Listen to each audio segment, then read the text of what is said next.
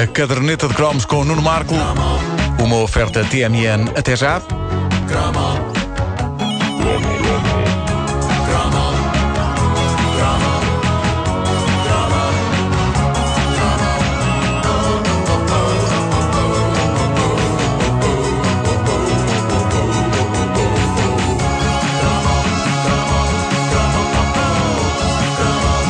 Na nossa infância fomos influenciados não apenas pela magia das fábulas que líamos, dos filmes fantásticos que víamos, mas também pela magia de um detergente. Nós devemos ter sido a única geração da história da humanidade a olhar em espanto e devoção para um detergente para a roupa.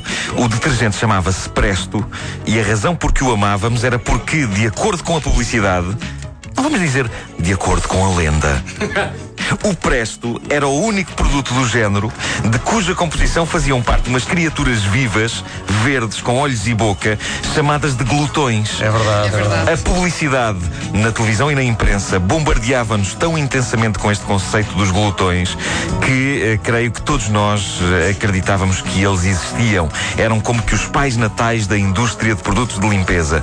E acho mesmo que durante algum tempo chegaram mesmo a suplantar o Pai Natal no, no nosso imaginário, no nosso imaginário das coisas cuja existência, não estando inteiramente provada, vale a pena ser acreditada.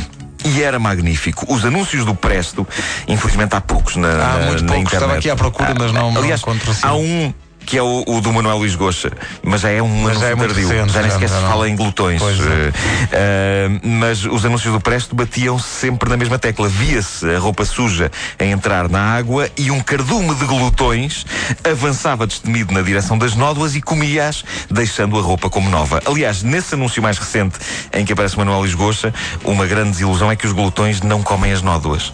Sacam de umas escovas e Pois é, esfregam-nas. pois é, pois é, pois é. E isso não faz sentido. Pois não, Porque fazem eles chamavam-se esfragões. Estavam sem e não apetite. glutões. Estavam sem apetite. Sim. Mas não deixavam de fazer o seu trabalho. Pois não, isso sem dúvida que não. Sempre ali.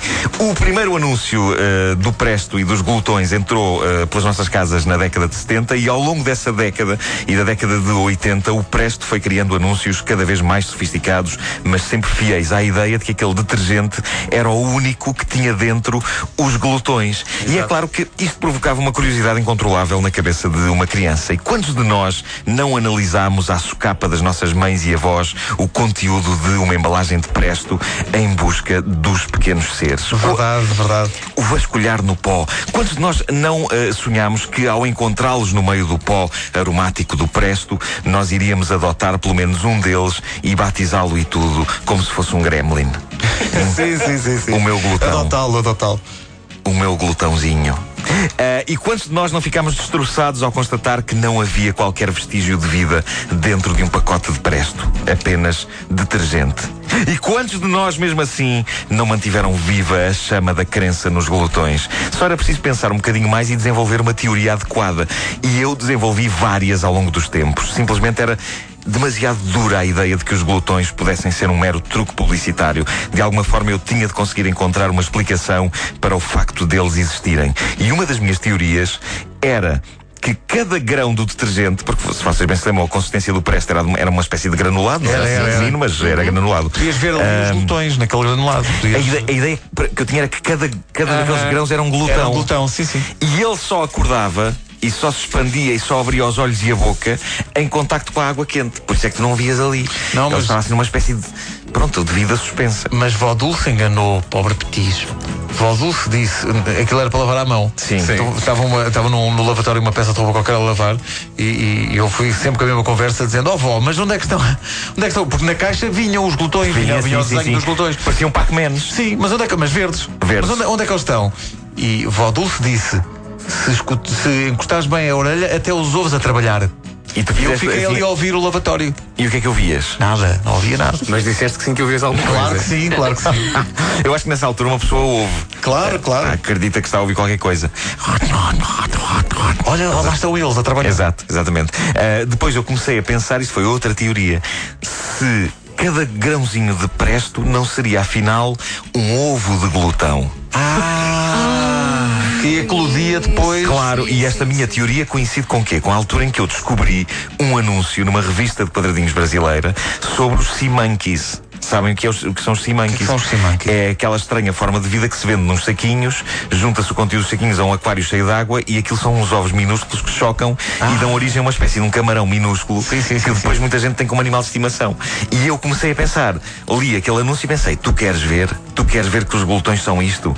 Quando os ovos entravam na máquina de lavar, neste caso não era na máquina, era no.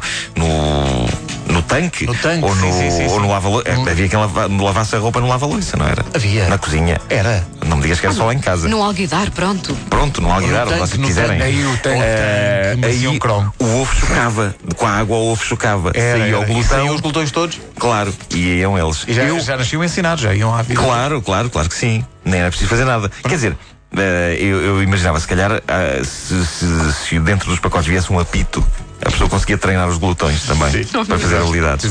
Mas eu digo-vos, eu glutões perdi amestrados. noites de sono eu perdi a pensar nisto. Nisto e também no trágico destino dos glutões, no fim de cada lavagem. Porque eles iam pelo cano abaixo. Faziam. Fazer o seu trabalhito? Não, porque eles, eles iam também melhorar as canalizações das cidades. Exato, exatamente. Tu Pensaste comendo a porcaria. Sim, sim, sim. sim. Aí iam eles. Também foi, também foi a avó de Lúcio que contou essa. Ok, Não. pessoal, o trabalho está feito. Vamos agora para o cano. E é como isto está. Vá, pessoal, tudo a limpar. E depois para onde é que iam? Iam, sei lá. Eu perdi noites de sono a pensar nisto. Ah, era angustiante. Eu achava de uma tremenda injustiça que eles fossem pelo cano abaixo, porque eles eram heróis que acabavam com a sujidade das nossas roupas e a maneira como a espécie humana lhes pagava era deixando-os serem sugados pelo cano abaixo. E depois, quando comecei a ver filmes de terror e ficção científica, dei por mim a perder noites de sono, as noites que eu perdi à conta do presto. É verdade. Dei por mim a perder de sono a pensar no que poderia acontecer se um destes glutões do Presto, depois de ir pelo cano e de passar pelo esgoto, não poderia pelo caminho comer, vamos supor, um vestígio radioativo qualquer Sim. e crescer de forma desmesurada e um dia está a cidade de Lisboa pacatamente na sua vida quando um glutão gigante emerge do Tejo e ataca toda a gente. O glutão a agarrar nos automóveis, Tu pensaste nisso. Pensei, e eu imaginava cientistas e fabricantes de detergentes a olharem para o glutão gigante, a comer uma mão cheia de cidadãos e a pensarem: Meu Deus, nós nunca deveríamos ter ambicionado ser deuses. Tudo o que queríamos no início era apenas que as camisas ficassem mais brancas. Ah! Isto é ele já a ser apanhado pelo glutão gigante. Não, não, pelo glúteo de gila. Glutosina. Glutozila, prestozila. O que é que tinha o teu Nesquik? Glutose. Pois é, pois é. Eu acho que eu, acho que punha um bocadinho de presto. É isso. Eu punha um bocadinho de presto no Nesquik. Para comer aqueles bocados que não se desfaziam. À espera que os glutões também fizessem um- o seu trabalho dentro de mim e me limpassem. As noites de sono que eu perdi à conta do Presto. O Presto, hoje extinto, era um detergente notável. Aliás, está extinto, mas os glutões não. Há um outro detergente. Já não há presto. Há um- Opa, mas já não há ainda, presto. ainda há presto? Não Garanto-vos há. que não há Já Presto. não há Presto. Não há Desculpa. Presto. Espera aí, deixa-me aqui um site. Mas a glutões. certeza. Uma grande superfície. Eu eh, dou uma parte do meu corpo. Eu acho que tenho presto lá em casa. E Olha, não, pode ser, ser. não pode ser assim tão Desde antigo. 1978.